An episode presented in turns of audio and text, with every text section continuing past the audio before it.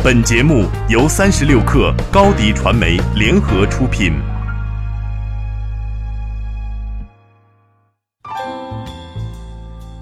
大家好，我是金盛。大家好，给大家介绍一下，这是我的谁谁谁成为了国庆假期最后一天的爆款句式，只因为偶像明星鹿晗在微博公布了自己与同为明星的关晓彤的恋情，这个爆炸性的消息连微博都给整瘫痪了。那么有意思的呢是，两位当红明星在公布恋情的同时，还不忘给自己代言的手机刷了一波存在感。对于 vivo 和华为的市场团队来说，简直是吃着火锅度着假就把 KPI 给完成了。当然，对 vivo 来说，这可能也未必是一个好消息。一个当红偶像明星高调宣布恋爱，意味着部分绝对购买力的流失。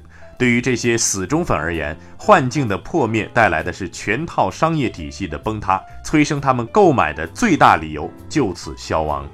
这就是偶像的魔力，也是国产手机品宣方面达成共识的地方。一个流量明星的代言，完全可以对手机销量起到逆天的促进效果。今年七月份，小米公布了五 X，公布了新的代言人吴亦凡。今年夏天最大的流量担当，一句有 freestyle 吗？彻底捧红了一档综艺节目的存在。而在此之前呢，吴亦凡代言的是华为荣耀八。此前，小米手机只请过两次代言人。小米 Note 2的梁朝伟以及红米 Pro 的吴秀波、刘诗诗和刘昊然，而之前的两次代言人，从各种程度上来说，都算不得流量明星。梁朝伟太低调，红米 Pro 那三位微博热搜也极少见到他们的身影。可见小米之前选择代言人的套路，并不是以流量明星为主，突然之间选择了吴亦凡，感觉画风有点不对了呢。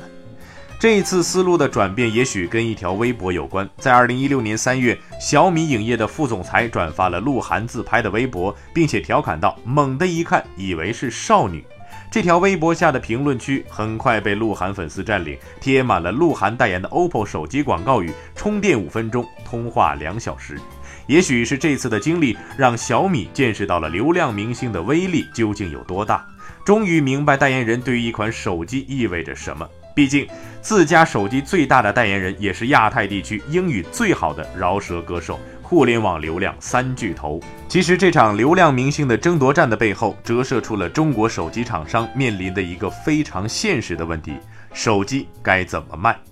在苹果和三星把持了高端机市场的情况下，国产手机只能在中低端市场进行肉搏。中低端市场意味着没有品牌溢价和并不高的利润率，唯一的路就是走量。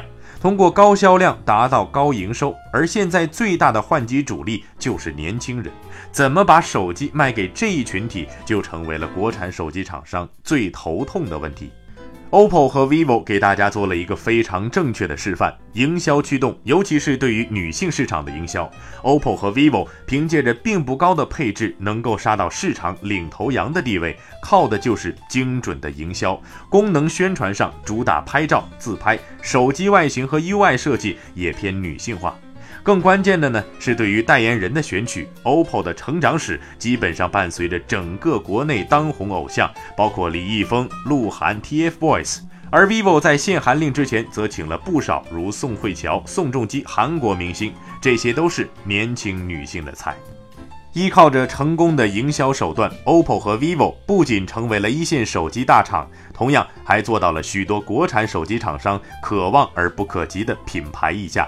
比如 R 十一两千九百九十九的价格搭配骁龙六六零，这在其他厂商看来呢是挺不可思议的一件事情。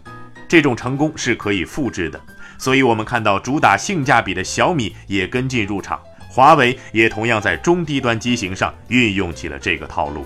对于国产手机而言呢，其实现在已经足够强大了。我们能够看到，现在世界最大的手机厂商前十，我们占了七个，这无疑是一件让人骄傲的事情。但是我们也要在骄傲的同时，看到上头那两个霸主巨大的领先优势，而不能仅仅把目光放在由营销拉动的销量上，这可能也是一种泡影。国庆长假就在这么一场突如其来的娱乐圈新闻刷屏中结束了，而这种结束方式充满了一种不真实感，就像听说有鹿晗粉丝因为承受不了鹿晗恋爱的消息而选择一些极端行为一样，充满魔幻主义色彩。希望大家都能够理性追星，好好上班。好，今天咱们就先聊到这儿。如果您想听到更多精彩内容，请关注我们的微信公众号“克星 Radio”。我是金盛，咱们下期见。